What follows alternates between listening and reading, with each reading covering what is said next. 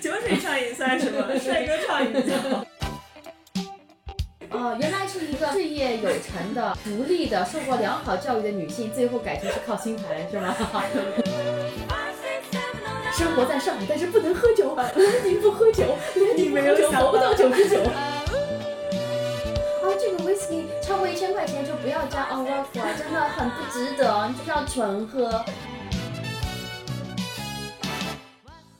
哇，好。欢迎大家来到我们非常非常非常激动的第一期诺拉 A 梦啊！然后我们这个栏目的名字呢，也是经过慎重考虑，因为有非常多年轻人都在人生的路上非常的彷徨啊。我们这一期栏目的名字就叫做《人生中的一百个重要的决定》。哒哒哒。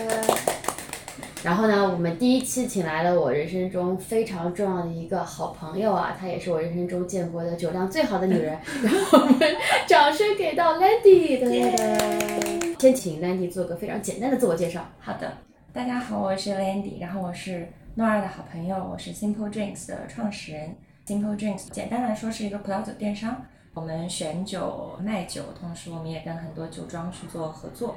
然后挑了很多我们喜欢的酒来抱桶定制，这样做成我们自己的品牌。大家可以从 Landy 的嗓音听出来，Landy 应该是一个经常喝酒的人啊。对对对，我就知道这个事情不会超过三句话就会聊到。你是从什么时候开始决定变成一个酒鬼的？这个我觉得可能写在我的 DNA 里面了。哦，你第一次喝酒什么时候？小时候大家都喝过酒吧，没有人。等一下，等一下，小时候都喝过酒。你爷爷没有用筷子蘸过白酒喂你吗？来，你哪里人？告诉大家，不要就写到。这个我觉得还可以再猜一猜。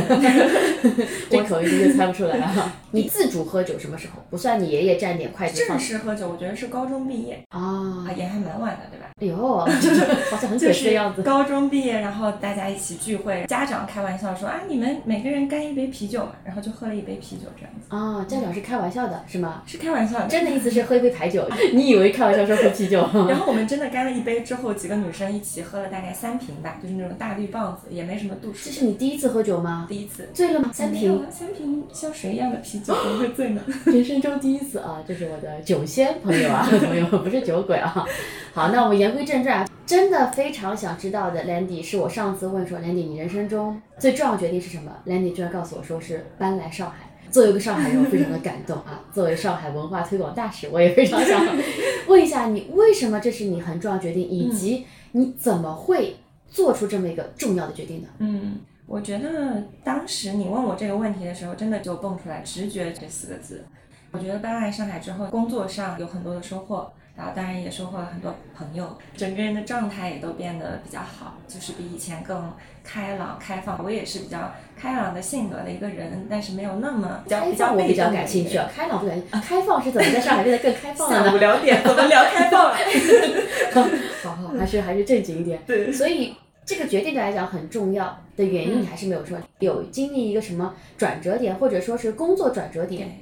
有的还是有一些契机的。嗯，当时在做这个品牌，但是我团队几个人其实都在上海，就六百八十四个人就比较小，六点八四个人吧 其实都在上海。然后我自己一个人是在北京远程跟他们工作。然后到一个时间点，也是我们拿到了一笔融资，我觉得也是 push 我去要 all in 好好做这个事情。还有一个契机就是也是结束了一段稳定关系，嗯，我就当下就决定哎搬来吧，就这样。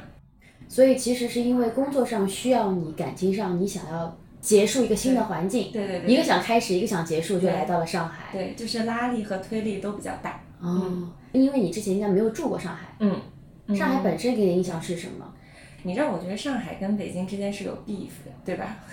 哎，我这个能说嗯吗？这个时候我只问我说啊有吗？全国人民彼此爱戴彼此。你是上海人，当然可以这样讲了。对，我之前在北京的时候，我会偶尔来上海，是因为我的行业的原因。一方面是电商这一块，另一方面就是可能要跟餐饮对勾。那这两块其实确实都是在上海的商业活力会比较大，北京的餐饮环境以及电商氛围就比较弱嘛。所以我后面肯定是从工作的角度上过来就会比较顺一些。有一段时间我会觉得上海会有一点点浮躁，包括大家可能我出去吃个饭，大家都在讨论新开的餐厅啊、小红书啊、抖音啊上面的内容等等，那会儿会觉得挺浮的。没想到现在也在做这些事情，你就变成小红书上、抖音上那个天天很卷的人。钱还是要赚的，干嘛跟钱过不去呢？对。所以你来上海之前，对住在上海这件事情，嗯，有没有什么担心？就你的决定当中，会不会有些让你觉得我不太确定，我需要知道更多 information 之后再来的？还是基本上都是比较欢迎的一些因素，你也没有特别多犹豫或纠结。确实会有担心不适应，但这个不适应有点没来头。我觉得就是因为年纪大了。所以呢，就我觉得小时候你经常搬家，包括尤其像我们出国留学的，你回来或者你换一个地方，都是一个 easy decision。但是到你在二十五岁往后，你在一个城市待了四年，然后你再想换一个城市的时候，就会觉得要咬着牙下这么一个决心。然后唯一我觉得具体的担心的点就是上海冬天冷，没有暖气。嗯，我代表上海旅游局跟大家我们没有开玩笑。到这里大家应该也知道我是哪里人了。我跟你说，担心暖气这件事情，也就只有很北方、很北方人的一个想法。是的。所以其实很大一部分原因是你觉得对你来讲搬家意味着你要。结束一个比较稳定的社交圈，然后重新去拓一个新的社交圈。对，所以你来上海之前，你在这边有很多朋友或同学，除了同事以外，有，但是都感觉要么是很久没联系，要么是酒肉朋友。啊，现在不也都只有酒肉朋友吗？也深入了一些，啊，就深入喝酒，深入吃肉。嗯。那你来了之后，你觉得什么地方是让你最意外的惊喜的部分，或者什么地方是你没有想过的挑战呢？认识 Nora 呀！哎呀，这段这这个 Vlog 的第一句话就是 啊，认识 Nora 是我来上海的。Nora 你就认识了一个宇宙，我跟你讲。我天天呐，这还比小宇宙还大一点，是大宇宙。啊，这是一个惊喜，嗯，非常好。那挑战呢？挑战就是认识了诺尔，认识了一个宇宙，我就 我就认识了很多新的人。然后对于我这种 I 不 I、E 不 E 的，你知道我的 MBTI，我没有想到我是 E，我一直觉得我挺社恐的。是吗？对，偶尔会有一些心理上的负担，但是我是那种我的交付成果都是好的，就是我认识人结果都是好的，然后生意也好，工作也好，朋友也好，结果都是好的，但我内心可能会有一些。在营业的那种感觉，你懂吗？就是哎呀，一会儿要跟他说话了，哎呀，一会儿要跟他一起坐飞机了，会这样有一点担心。就其实你内心深处并不是那么那么开朗的一个人，嗯，但是由于工作的原因，你会把自己逼得好像比较的开朗。对的，就是你每次见到我那种都是装出来的朋友们，看看他心碎眼神，嗯，没有没有了。现在已经变了，现在就是已经。转型到我已经非常自然的打招呼和社交了。及我如果今天我真的开始营业了之后，就是撒江的野马，有的时候也收不回来。酒在当中的助推力有有的有的有的有的有的。我们刚才讲到决定嘛，其实你讲到说，在决定之前和之后，其实外面的助力已经有比较多在帮助你，包括说你来了之后，其实也是比较快的能够适应到这个环境里面。那我也很好奇，因为你也说这是你第一个自主的决定嘛，你身边的人，无论是父母也好，朋友也好，在这个决定里面有对你造成过阻力，或者是对你非常的支持吗？嗯，我觉得大部分还是都是支持的，就是肯定是正向的会比较多。我爸妈的话，我觉得从上大学之后，我的每一个决定他们都是支持的，嗯，除了就是在还不谈恋爱结婚这件事情上会有一些矛盾和分歧之外，其他会有一些矛盾和分歧，其他都是支持的。就因为我也不是脑子不清楚，脑子一热说啊，我就要去上海，上海好，也不是那种。然后所以包括也是工作上的事情，他们也是理解的。嗯，然后朋友的话，就是首先这边的朋友肯定是比较欢迎的啦，然后。好多人之前也就觉得说上海更适合我，我也不知道为什么，可能还是因为喝酒吧。你是不是好像北方人不喝酒一样？就是北方的那个喝酒文化，就是真的拼酒量。上海肯定还是会拼一些氛围感啊，我也会搞一些比较做作的事情啊，就是。你不是靠酒量撑起来的吗？都可以，我两边都可以。哦，酒量和氛围都可以。对对对，都可以都。哦，一边点着蜡烛，一边狂灌白酒。对对对对对对对。哦，那其实身边的人对你也挺。有帮助的情况下，其实我觉得你这个决定做的是很重要，非常的应该，同时也是一个非常顺理成章的一个决定哎。是的，是的。那你创业这个决定呢？嗯，创业这个决定，我是觉得所有的事情都可以给他找一个理由。就比如说创业这件事情，当时你现在总结下来也是推力和拉力都比较大。我之前是做设计的嘛，做互联网产品设计，我之前那个公司以及团队我都非常的喜欢，然后做了两年半也都蛮有成长的。但后面我觉得整个互联网环境都发展的没有那么好，就是可能我们的业务上会起色没有那么大，那我就会觉得有一些事情的正反馈没有那么强。一个核心的点就是，当你发现两年半，然后你再碰一些东西，哎，这件事情我们两年前就提过了，那个是一个 killing point，就是说，哦，我当下是不是要考虑其他的工作？当然，我也本身就一直都对吃的喝的感兴趣嘛。那时候其实已经起来一些消费品公司。那个是几几年？一九年。一九年的时候是你工作两年半左右，嗯，觉得可能成长的路径上面遇到了一些瓶颈，瓶颈，对，希望能够拓展，同时觉得互联网行业跟以前不太一样了，对，有新的做法，对。然后加上自己喜欢喝酒，啊，对的，啊，把重要的原因放在最后一个啊，继续。总 你总不能说我就是因为喜欢喝酒才干这个事儿吧？那也太没有脑子了。上班喝酒的时候被老板说你怎么又喝酒？哼，老娘就做一个酒公司。对我们现在大概公司氛围就是这样。对我去兰迪他们公司参观过，真的很厉害。大白天桌上摆的都是酒，他们同事说哦，我们这是为工作喝酒，我们要写一篇测评的，是的，是的，打了一个饱嗝。所以刚讲到说你觉得自己想做点事情，嗯，但是其实对创业的所有的人，包括我现在其实也算在创业嘛，嗯嗯，大家会问到最多的一个问题就是你要 all in 了，嗯，接下来没人发你工资，没人给你交社保了，嗯，你现在做的这个创业这个事情，你也不知道能不能成，嗯，那你是怎么决定要做起？要进行大量投入，最后还搬家的呢。刚开始做的时候是抱着试一试的心态，但是我在试的时候就已经挺 all in 的了。某一些决策确实是快速做、快速试，然后试到说我觉得真的有强烈的一个 gut feeling，以及市场也到了。大概我一九年的时候其实没有马上就做 simple drinks 嘛，一九年的时候其实我们在北京有开一个线下店。哦，这部分你可能不知道，因为我后面也很少提，那不算是一个正确的决定。我们想听听错误的决定。但是有开一个线下店，然后同时我也还在做 freelance 的设计的工作，就是一方面保证自己的收入，另一方面有一点点为爱发电吧，就是开了一个白天是咖啡，晚上是酒的这么一个空间，叫 Cafe Duet 二重奏。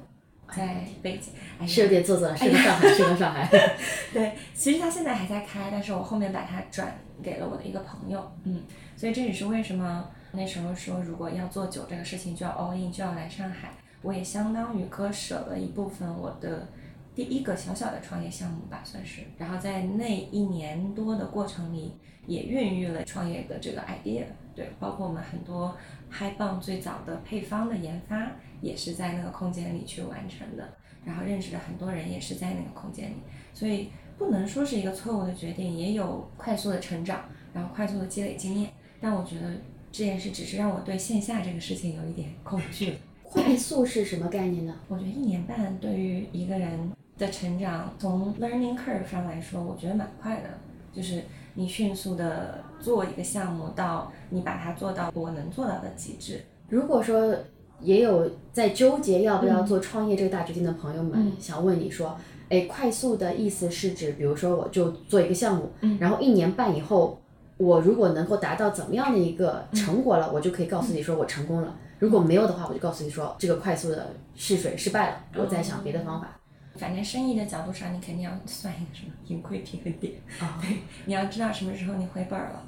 一年半回本是慢的，是慢的，是慢的。对我来说是慢的，就对对于行业来说是慢的。OK，所以他如果说什么时候回本，他就觉得这个东西是可以做呢？在上海很多店可以做到三个月回本，你知道吧？这就是上海跟北京的差三个月回本，我的天哪！那还是我们的生意吗？啊，没有，这是也看什么业态了。有一业态它就是流水高，然后如果你前期你的房租这种成本压得足够低的话，可以快速回本的。对，嗯，所以这个是个很好的测试点，这是一个测试点。我们今天也只是第一期咱们这个播客嘛，我觉得其实连你身上有特别多可以挖的地方。他刚刚其实讲到创业，我觉得听上去也是像你讲的，很水到渠成。就其实兴趣或者说你本身的一个自驱力，是你到目前为止人生做决定的一个最大的一个原因，可以这么说。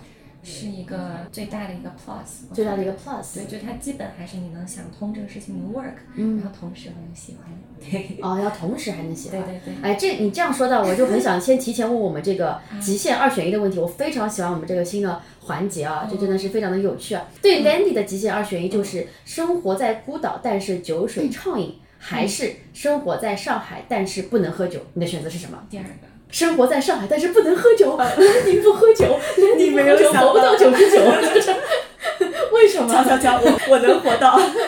为什么？因为对我来说，虽然我喜欢喝酒，但确实有的时候你更喜欢的是跟一帮朋友喝酒。就喝酒这个事儿，喝酒的氛围，喝酒的人，嗯，有的时候确实比喝什么酒更重要。所以对我来说，我一个人在荒岛上喝八二年的拉菲有什么用呢？然后哦就是还是得跟朋友在一起。我是一个群居动物。哦，我要先爆一个料啊，Landy 虽然是这么说的啊，但是 Landy 跟我们喝酒时候会说，哦，这个 whisky 超过一千块钱就不要加 on rock 了，真的很不值得，你就是要纯喝。我就哦，这是这是我很保守的说法，啊、我很保守。来说一下，哎，这人有一次在葡萄酒里还加冰呢，就是天气太热了，想要稍微加一点 冰，这能忍吗？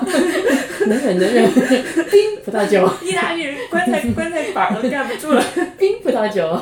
冰酒。哦，我这个我真的很意外，所以其实对 Landy 来讲的话，如果真的要他选的话，酒和朋友果然还是朋友，对，会比酒更加重要。好的好的对，哎，但是这个问题是不是问的还是挺好的？你挺好的。我当时开始，我觉得哇哦，还是很难选择的吧？不难选择，但我觉得哇哦，不愧是你，就这个是 该该问我的问题。问该问问，扪心自问，代表妈妈问你这个问题。对对对对对，我我真的有想一下，然后觉得嗯，肯定第二个是这样，还要想一下，有想一下，然后很确定的给到一个答案。嗯，好的，那那这样吧，那换个问题吧，就是呃，生活在孤岛，但是酒水畅饮，有一个帅哥，还是生活在上海，但是不能喝酒？确实加了一些难度，嗯，一个不够，还得去上海。兰迪的真心啊。生活在孤岛，但是酒水畅饮，帅哥管够，还是生活在上海，但是不能喝酒？兰迪说啊，第一个，第一个还用选吗？酒水畅饮算什么？帅哥畅饮就好。好了，我们今天这一集不能播了，已经不能播了。刚刚也讲到了创业嘛，我觉得创业的话，其实也想跟大家再多聊一聊。嗯，很多人会说，其实创业除了你做什么行业很重要的话，其实你的环境、地理位置也很重要。嗯嗯，所以创业跟搬来上海，对你来讲，你会有什么想跟同样想做这个行业小伙伴分享的话吗？嗯，比如说你是怎么说服你的同事，他一直 stuck in 北京，你要硬把他给挖过来的？对，这个他的原因跟我当时的原因都有点像，当然也有出入，因为我是老板嘛。不好意思啊，老板怠慢了，哎，上烟上烟。华子，主要是呃，我觉得对于创业，尤其是早期，跟团队在一起是挺重要的一件事。都远程，没有一个 office 有它的好，比如你不用付办公室的房租，比如说你们确实节省了很多路上穿行的时间。但是有一个不好就是，其实我发现很多的主意、灵感、方案是你。就碰一下那个同事，哎，咱说一下，就这么说出来的。他不是你所有事情你都总结好了，在微信上或者跟他打语音，很多时候都是哎聊一下就聊出来了。嗯，所以我觉得这个环境就不管你团队多小多大，我觉得是挺重要的。反而是你可能发展到两三年到一定阶段，你们配合相当有默契，每个人都能自主完成自己，甚至要超额完成自主的那个部分的工作的时候，这是那个员工说的话。哎，对对对对对，那你们是可以分开工作一下下的。对，但我觉得早期的话跟团队在一起很重要，所以这也是我当时过来的原因之一。因为我团队在这边，虽然只有四个人，然后这也是我现在会劝我这个同事过来的一个原因之一。他是我的第一个员工，可能到两年之后，他自己觉得自己就是很 stuck，就他也不知道工作怎么能再进一步。然后我的建议当时就是你先休息一下，然后我觉得还是要过来跟团队在一起，包括我觉得整个。上海的环境，然后大家平时聊的一些话题，就已经超出文字的部分了。你可能要感受一下视频素材，你可能要感受一下播客啊等等很多不同的题材。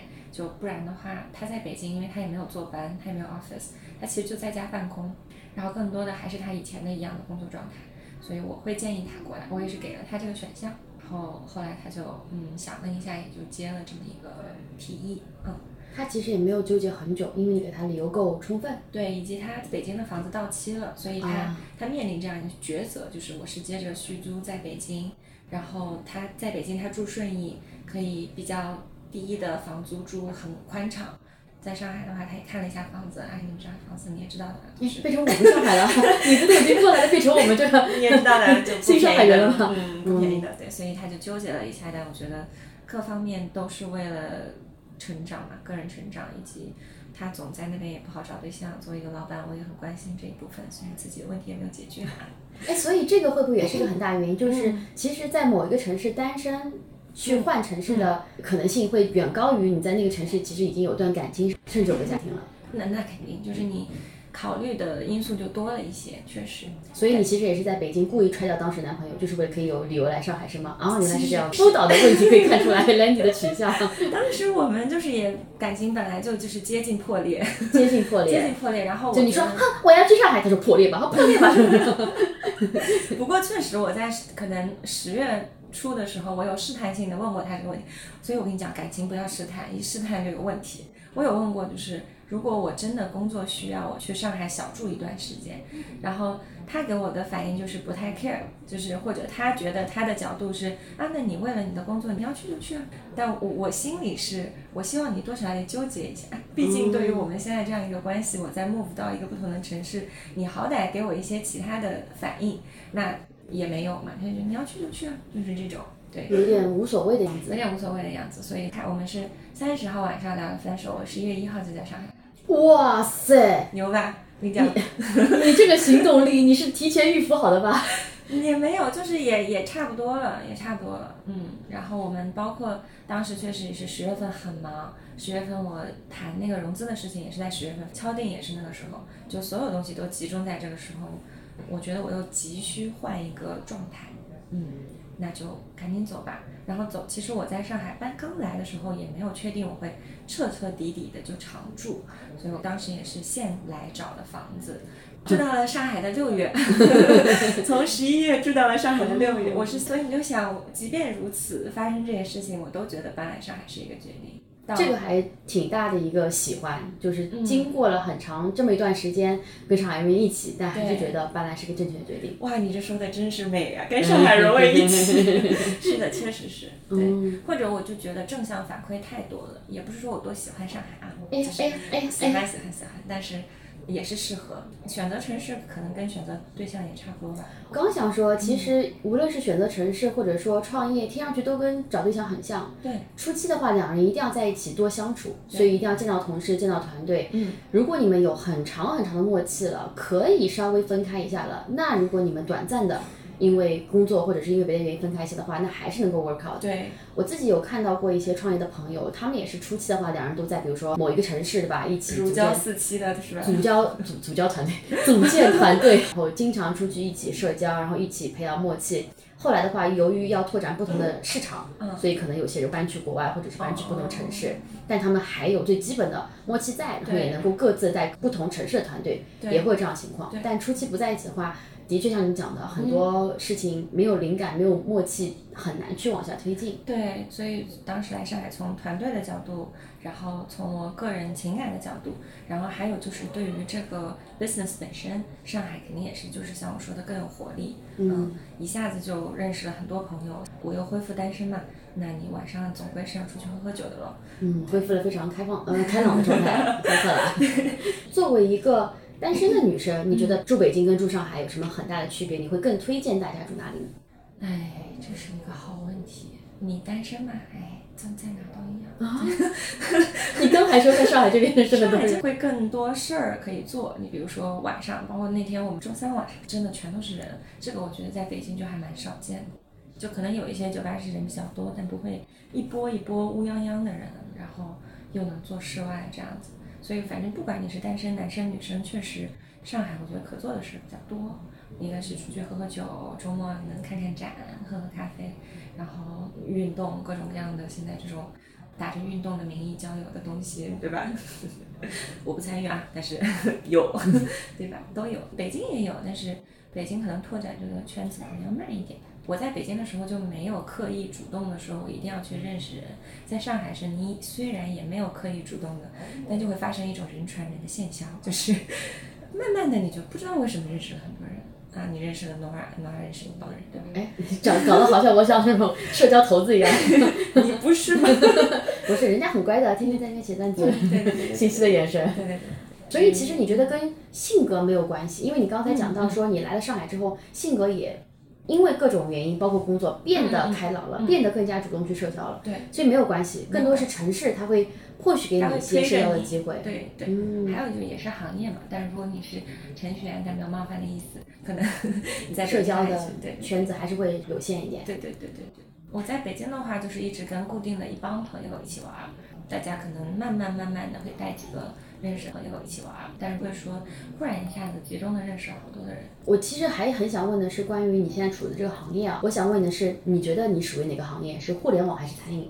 你说很多人定义你还是互联网、其实我觉得现在是消费和餐饮。消费和餐饮。对对对，就是因为餐饮，泛泛来讲，它其实就是 F M B 嘛，我们是 B 的那一部分 你们是被消运的那一部分，，Food and Beverage，我们是 Alcoholic Beverage。所以你们其实是属于这个行业，但是其实你们有电商的属性嘛？对，有电商的属性，所以它我们又自己在 Simple Drinks 这个盘子下面做了一个品，叫海报，它又是更传统意义上的消费品。然后餐饮的话，就是因为我们是供应商，然后我们也会跟餐饮一些办一些活动啊什么的。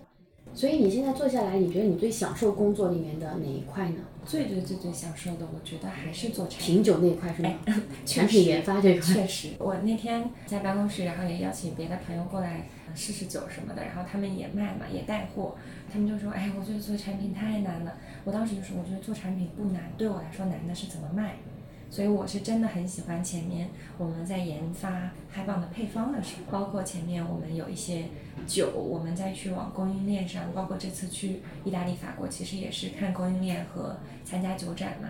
就这次真的 Landy 这个旅行太 random 了，就感觉是三天前突然跟我讲说，哦对了，我会去一下意大利，我就啊，你要去意大利？我倒也不是这个语气。我说我这个，我之前去日本，我是 plan 了好久好久好久，让别人什么订机票干嘛干嘛的。Landy 这种啊，一不闷闷声发大财，突然间说，哦对，就是去意大利法国，你还去了法国是吗？法国那真的也更临时，就很临临时时，然后就第二天朋友圈里面就有在那边就啊这个什么公休的什么 各种高级的那种美食的那种配方啊，或者是酒店的都来了。这个旅行我很好奇，就是嗯怎么会突然间改。嗯，对，做这个决定是不是很简单很好做？这个决定是有钱就可以做。也不是，就是因为它是官方邀请的，就是它是就有这么一个协会，一个组织叫 Vin Italy，是意大利组织吗？意大利组织，就那边已经有很多很多年的历史的一个酒展，它是也有中边这边的人去对接和组织的，所以其实像我们是叫 International Buyer，它是会组织一批人去到意大利的这样的酒展去进口，然后其实是一个贸易展，你可以把它想象成一个博览会、哎，展销会。他你怎么就被认知为是哦 international buyer 的呢？就其实国内做酒的这帮人就也不多嘛，你那些进口商，你大大小小的也都认识。然后你之前有参加过国内做酒的人有多少？给个大的 bulk 数字。嗯国际买手大大小小进口商，我觉得加起来一百多个肯定有的。全国只有一百多个，嗯，那真的不算多哎。真的吗？挺多的。你一个大进口商，你要覆盖好多产区、好多酒庄。这个可能又要聊到说，我为啥喜欢葡萄酒，就是因为葡萄酒太多了，所以一百多个我觉得挺多。你喜欢葡萄酒是因为葡萄酒太多了，就是很多样，就它对比于其他的酒，或者对于咖啡饮料来说，它可探索的这个空间很大。但这也看兴趣了，我就觉得大，有的人就没觉得大。对啊，那鸡尾酒不是更多吗？啊，鸡尾酒也是，我也喜欢。有什么你不喜欢你直说吧。伏特加，哦，单一简单，伏特加真的是太烈了，太烈了。太单一太烈了。对，嗯，所以展会的话是一号到五号有五天，四月一号到五号嘛，后面你待了多久来着？多待了六天。你怎么会突然间去法国呢？去巴黎？是因为我有一个非常非常非常好的朋友，我已经五年没有见他了。我们那个申根签嘛，你反正去是方便，飞个飞机就行了。然后我发了朋友圈，他说我十号到巴黎，然后我想了想，那我改一下机票去见他一下。今年应该大家都会见到很多这种很长时间没有见见的朋友嗯，所以你很 random，但是这是你工作的一个需要，然后你就去了意大利跟法国，然后再回来讲说，总体餐饮来讲，你享受产品研发这一块儿，对那同时你觉得，如果说有人说，哎，我现在对创业很感兴趣，嗯大餐饮行业，你觉得还好吗？还有做头吗？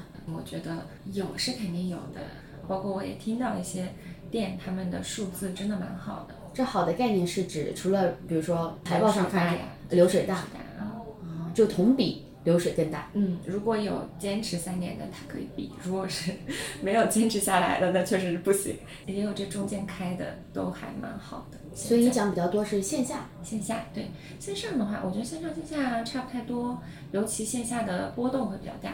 对，因为它经历过不能开的时候，经历过现在能开且复苏的时候。我们的话其实是蛮稳定的，甚至之前大家会在家囤货嘛，所以你电商上影响可能没有那么大，只是我们付出了比较多额外的成本，物流啊、仓库啊这些东西。但我觉得从消费者的这个波动上来说，我觉得还好。其实我觉得餐饮这个东西，它做线上是件很神奇的事情，因为嗯我觉得餐饮的定义就是线下体验过之后，我才愿意去复购。对，那你开始做嗨帮的时候，嗯，你做电商，对。你是在什么地方啊？得给大家试营一下。对，其实同步两边都有做吧。嗯，线下我们也有在铺，也一个新品牌，你希望它能够有足够多的曝光，所以线下的超市啊、餐厅啊、小酒馆都会也去走，那个就是传统销售的渠道。那不是一上来它的成本就非常大。挺高的，挺高的，因为你你各种各样的费用嘛，就是入场费什么之类的，你就看你哪一部分肯花，哪一部分花了不值，你就不要花。然后线上就是肯定种草啊，然后视频啊、直播呀，然后包括作为一个创始人怎么去讲你的品牌故事，这些都还蛮重要的。对，那你怎么会那么那么喜欢葡萄酒？嗯但是我觉得嗨棒在我心目中的印象会更深刻一点，因为毕竟它是一种更社交的酒。是的，是的，他们确实是面对两类不同的群体，然后中间可能有一些 overlap，就是喜欢喝酒的人，并不意外，这个 overlap。对我反正就是可能做葡萄酒做了一阵子，我们也一直是在一个 buyer 或者买手的角色嘛。因为你真的去做一个葡萄酒，它是挺难的，它真的是专业的酿酒师 wine maker 去做的事情。我们后来再去做葡萄酒类的独家产品，也是跟酒庄合作或者跟酿酒师合作。这样去做的，我自己不是酿酒的，我肯定就没法吃这口饭了。这真的是专业，因为要有一个酒庄吧。对呀、对呀、然后我又很想做一个自己的产品，就不仅是我在选，我在合作，那这个时候就觉得用葡萄酒来做它很难且专业且靠天吃饭，就它有一些不稳定，然后包括你可能一年就这么多，你卖完就完了的事儿。所以就想到说还有什么其他的类型的酒类产品我们可以做，然后也是脑爆了很久，脑爆出来嗨棒这个选项，当时也很快速的做了这个决定，以及当时市场上也比较热，就是低度酒嘛，十八度，我们的是七度，算七度算不低的低度酒，正常的低度酒是三到五度。正常的三到五度的酒的话，呃，通常您大概是喝多少杯以后会有点微醺的感觉？啊不喝，就是不喝，这也太慢了吧，就三到五度酒兰迪不喝啊。真的很占我的肚子。啊，所以兰迪您是几度以上的酒才可以就是入您的法眼呢？也没有，七度以上。度数也不高啊，对，七度以上，就低度的也会喝的，低度的润润喉，开开嗓。给今天的橙汁润润喉。给今天的这个先先漱漱口。那天去那个酒吧喝酒，我上来就点一杯，那个小姐姐说，但这个有点烈哦。我很想说没关系，就来它吧，几几度几度？可能有个十几度，十几度对你来讲那不算啥吧？理论上不算什么，对。但肯定还有更清淡的。我想说，嗯，反正如果要喝很多杯，那行吧，那我先选个清淡的。对，十几度对兰迪讲是清淡的酒，大家听懂了吗？啊，但是说到这里面的话，我们顺便来讲讲就是喝酒这件事情吧。啊，我可以跟大家分享一下我跟兰迪喝酒的这么一个 故事。也可以不分享。这个本人呢，其实呢，对对酒呢是怎么说呢？酒品很好啊，但是酒量呢很一般啊。我回去有一些影像资料可以来就是佐证一反驳下。就是我跟 Landy 为什么我们会很快速的成为很好的朋友？其实你看他搬来上海也才一年多，对吧？对，我觉得很多原因是因为我们在过去这段时间里面有非常多高度的相处的时间，无论是从频率上来讲，还是从密度度或者深度上来讲。我见 Landy 几次里面。喝醉过几次来着，我都已经数不清了。就其实明明只跟 Landy 出去过，可能就十几次、二十几次，嗯，但是喝醉的频率和比例非常之高。好几次醒过来之后，Landy 就会埋怨我说：“啊，昨天你看我身上都青了。”然后我说：“昨天发生什么事情？”他说：“你不记得了吗？”我说：“我真不记得了，我记得跟你那天喝酒啊，蹦迪，然后第二天早上起来你在那边就埋怨我，搞得我好像家暴男一样。其实我真的一点都不记得，但是真的很厉害，就是我们明明喝的是一样多的酒，Landy 可能喝的比我们更多，但是 Landy 就是一脸没有事的样子，第二天该干嘛干嘛。除了嗓子越来越哑以外，偶尔第二天也不能该干嘛干嘛，但是前一天晚上对比他们来说是正常一些。真的，那你真是我见过酒量最好的女生。好像做这行业的女生必须得酒量很好吗？否则是就是清醒不到签单那一刻，是这个意思吗？我觉得作为 founder 来说，我觉得多少是的。它倒不是一个硬性要求，但你会喜欢嘛？那你如果经常喝多，你就会不喜欢它了，那肯定就对吧？了解。所以刚刚讲到就是关于餐饮，然后关于大家能不能进入这行业，还有跟酒有关。然后我觉得后面还有一部分，我其实想多聊一聊的。讲到搬家，讲到环境区别的时候，还是会聊到感情这一方面。然后我们也想来聊一聊，就是 Lenny，你到目前为止人生中感情中有没有做过一些很重要的决定或者很难的决定，以及你未来有没有给自己设立一些决定？太可怕了，好像我妈。东方和西方的算命的都说，一个说我是三十二岁，一个说是二六年，就是我差不多的，他们是这样说的啊。嗯嗯嗯，都是你妈找的。一个是我妈找，一个是我自己找的。是吗？就那外国人讲话，就你跟你讲，你这个时间。外国人，我指的是星盘那一卦。星盘 不是一个。中国人讲的是易经八卦，就就不是一个系统，但是他们汇聚在了三十二岁。嗯，那你有做过什么重要决定吗？算星盘。已经撞到话筒，激动到撞话筒。哦，原来是一个，就是一个事业有成的、独立的、受过良好教育的女性，最后改成是靠星盘，是吗？算准儿，算准儿，谁信那个？还是得个人努力。那你自己会觉得吗？就是你有过焦虑期吗？有，去年。就是你搬过来之后，你有担心过在这边可能单身的时候会让你觉得，嗯，好想念某一个状态。我觉得一个是，哎，我还是有一些些传统的年龄上焦虑，但是到现在，今年我好很多，因为我觉得去年主要是爸妈给的压力有点大。我觉得二十八和二十九还是不一样的，二十九你就可以放弃了，就是 你反正离三十就是那一关，然后他们也最 care 的就是三十这个数字嘛，不管是世俗上还是爸妈上。天哪！所以今年你就可以放弃，我今年就是彻底的。二十八岁的观众朋友要疯了，啊，二十八还不能放弃吗？然后二十八就会总有人说就是还有希望，last chance，所以所以就是去年的话会有一点点焦虑，然后会比较追求结果，就其实可能。按之前的心态和现在的心态，你都可以交往看看。但我总在刚开始交往的时候，就会去想说，it is gonna work。你如果带着这个心态的话，往往有的时候可能会动作变形啊，然后就也不 work。对。所以你自己对感情的一个状态，就是现在你不会再追求结果导向了，你可能会更加追求什么呢？也不能。完全不追求，就我觉得可能还是心态放平了，就起码我是想要好结果，但这件事情不会影响我当下的享受。对我是一个非常喜欢谈恋爱的人，我是很享受恋爱的。你让我在恋爱和工作里选，我肯定更想要恋爱。投资人不要听。我喜欢有粉红泡泡，我我喜欢中间的那些磨合，就我都是。是喜欢的，你可以把它想象成兴趣爱好的一部分。这么说有点奇怪，但是，怪不得那孤岛那个回答是这个样子，瞬间懂读懂了很多。对，然后所以你是个感偏感性的人吗？你会觉得？对啊，对啊。我觉得一个喜欢酒精，嗯，喜欢男色的人，真的是非常偏感性的一个人。对，这个。到跟你工作中的状态挺不一样的，然后在工作中的兰迪，你看他刚才讲的话，什么动作变形，都是创业多的讲一些非常理性的话，但是喜欢恋爱的感觉以及喜欢酒精让人上头或者微醺感觉的人，就是非常感性的人。对。我肯定本质上是非常感性的人，但是你还得活着，所以 活着就得带点脑子 和赚点钱，所以好像也不冲突哈。好像也不冲突。如果我现在天天有钱飞进来，我当然天天去沉迷男色呀。我的天哪，沉迷男色都都已经不是谈恋爱了，就沉迷了。但我觉得沉迷男色和谈恋爱比起来，我还是更喜欢谈恋爱。嗯。真的吗？硬要给自己找补回来，有必要吗？真的真的。掐掉这句话，只能在前面那句。沉迷男色。真的。哦。所以其实，在感情当中是这样的。那再回到我们决定的这么一个主题啊，其实你人生中无论工作也好，生活也好，谈恋爱也好，听上去你的决定做的都还是比较水到渠成的，嗯，比较有道理的，嗯。有没有最近一个决定，无论哪方面都可以，是你纠结了很久很久很久，嗯，最后做的决定有吗？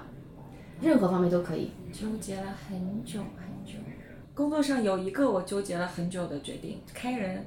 哦，嗯，作为一个年轻小老板，没开过人，去年开过第一个同事。你纠结的原因是因为你没做过，情理上过不去。嗯，还是你不知道该不该开到这个人？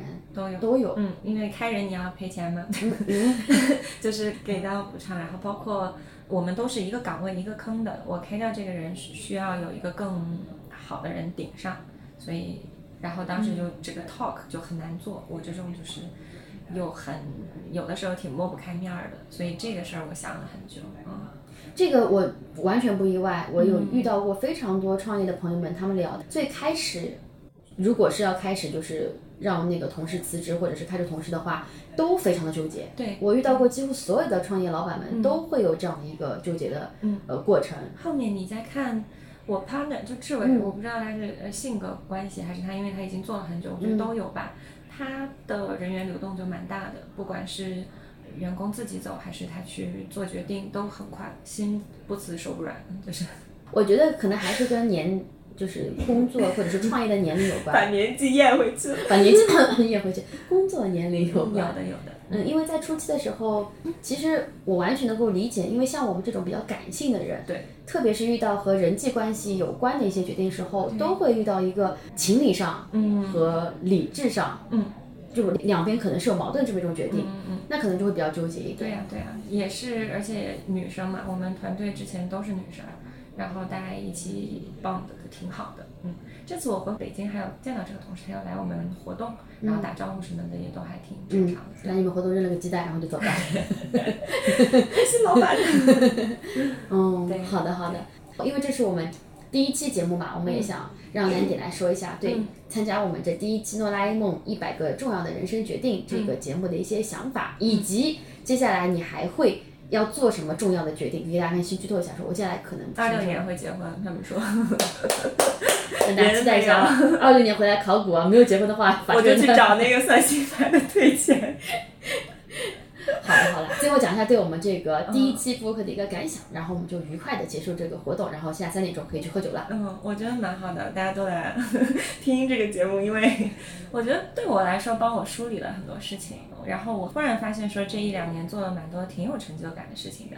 你做的时候虽然蛮辛苦，然后也有一些虽然听起来我都讲的还挺顺，肯定还是有小纠结的啦。就你每一个大决定可能都要纠结那么个二十分钟啊，就是 就还是有纠结的。嗯，然后我觉得人都是会有后悔的，但也不要怕会后悔这件事儿。包括现在有很多人去想我要不要回老家，啊，那个决定成本确实是更高一点，啊，但如果你拆开来看，客观原因上，你的工作、你的情感、你的生活状态，以及你的主观就是不想生活在这个城市，想换一个环境，加起来，包括你为了这个主观而找了很多新瞎编的理由，也是 OK 的。就你也不要太怕说我现在是不是已经在这个城市生活太久，或者我是不是年纪大了动不了了。会的，会的，就不要怕吧。好的，非常沉重和老练的这么一段，这么一段结尾啊，但是非常的可以体现出 工作的年纪啊。但我觉得这个是也不可能给到所有人都适用，因为我评价我自己是一个适应能力很强的人。其实还是跟性格有关，可以综合一下自己的一些生活的情况和自己的性格，也许可以借助一些外力，比如说酒精啊，然后帮助自己能够更好的适应到新的环境。但最后的最后，我们还是要祝愿 Landy 今后可以工作非常顺利，以及呃酒不愁喝啊、男人不愁有啊。那在这种欢乐的气氛下面，就让我们结束第一期播客，再次掌声谢谢 Landy 的。